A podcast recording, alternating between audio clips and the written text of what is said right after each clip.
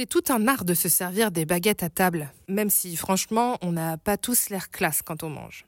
Mettons les pieds dans le plat.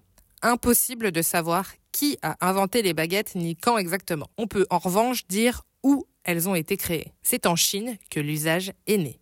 Une première croyance raconte que l'utilisation des baguettes vient de l'empereur de Chine, Yu le Grand de la dynastie Xia, 2000 ans avant notre ère. Il interdit l'usage des couteaux parce qu'il a peur d'être assassiné. Et à cette époque, la fourchette n'existe pas encore. Un jour, pour pouvoir manger sa soupe à la viande qui était très chaude, il aurait eu l'idée d'arracher les branches d'un arbre pour se créer des couverts de fortune. Un MacGyver avant l'heure, quoi.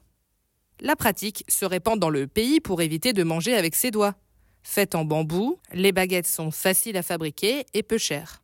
Une autre théorie explique que Confucius aurait conseillé à ses adeptes d'utiliser des baguettes en Chine, puis plus généralement en Asie, parce que le philosophe chinois prône la non-violence. Les baguettes sont preuve de bienveillance et de respect des convives à table, contrairement au couteau, une arme blanche. Dans tous les cas, les baguettes ont traversé les frontières pour arriver en Corée puis au Japon vers l'an 700 avant Jésus-Christ. Les baguettes chinoises sont longues pour pouvoir se servir dans de grands plats à partager par toute la famille. Au Japon, les hachis sont plus courtes, en bois laqué, et chacun mange dans son assiette. C'est une manière raffinée de manger et il y a donc une série de règles à respecter, la liste est longue. Il faut entre autres utiliser sa main droite pour manger avec des baguettes, même pour les gauchers. Pas pratique cette histoire. On ne pique pas les aliments, on ne croise jamais les baguettes. Ce serait le signe qu'on n'a pas aimé le plat.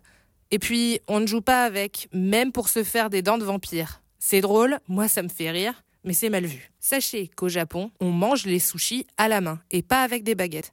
Alors la prochaine fois qu'on se moque de vous au resto japonais, allez-y franchement avec vos doigts et ressortez ce podcast en n'oubliant pas de proposer à vos amis de s'abonner à Choses à savoir gastronomie au passage.